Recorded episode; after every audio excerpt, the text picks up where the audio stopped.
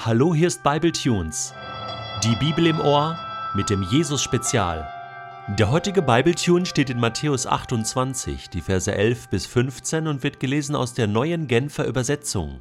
Während die Frauen auf dem Weg zu den Jüngern waren, liefen einige Soldaten der Wachmannschaft in die Stadt und berichteten den führenden Priestern alles, was geschehen war. Diese trafen sich daraufhin mit den Ältesten zur Beratung. Sie gaben den Soldaten eine ansehnliche Summe Geld und machten Folgendes mit ihnen ab. Sagt, seine Jünger seien in der Nacht gekommen, während ihr schlieft, und hätten den Leichnam gestohlen. Wenn der Gouverneur davon erfährt, werden wir ihn beschwichtigen. Wir werden dafür sorgen, dass ihr nichts zu befürchten habt. Die Soldaten nahmen das Geld und taten, wie man ihnen gesagt hatte. So wurde diese Geschichte in Umlauf gebracht und ist bei den Juden bis zum heutigen Tag verbreitet. Christus ist auferstanden. Er ist wahrhaftig auferstanden. Diese historische Wahrheit hat diese Welt für immer verändert, hat das Leben jedes Menschen vor und nach seinem Tod verändert, hat den Tod besiegt. Deswegen müssen wir uns mit der Auferstehung von Jesus Christus Gedanken machen. Und deswegen habe ich mir einige Gedanken zum zeitlichen Ablauf der Auferstehung von Jesus Christus gemacht. Er ist auferstanden am dritten Tage. Das mag für einige deutsche Ohren komisch klingen, denn natürlich war es der dritte Tag, aber rein rechnerisch war es ungefähr 40 Stunden später. Also er ist am Freitagnachmittag um drei gestorben und am Sonntagmorgen um fünf auferstanden.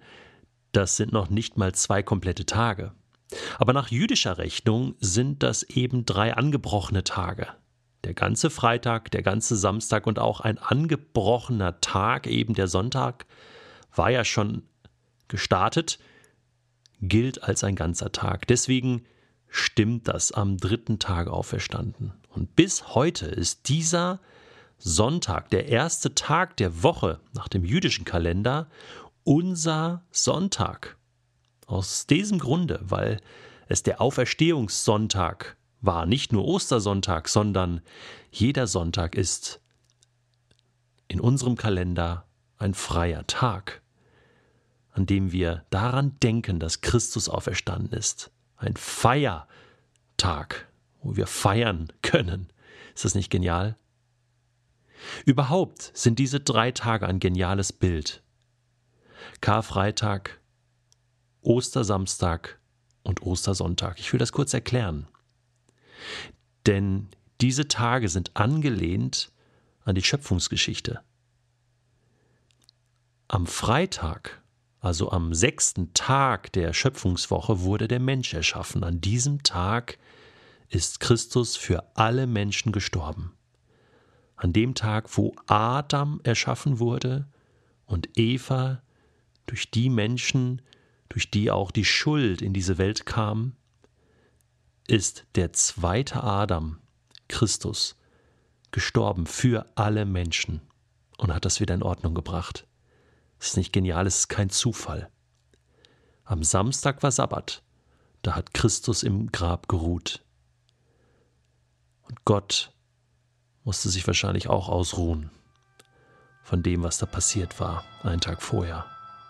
Und dann standen alle Uhren still und am achten Tag, also am ersten Tag der neuen Schöpfungswoche, könnte man sagen, ist Christus auferstanden. Eine neue Schöpfung hat begonnen. Der erste Tag.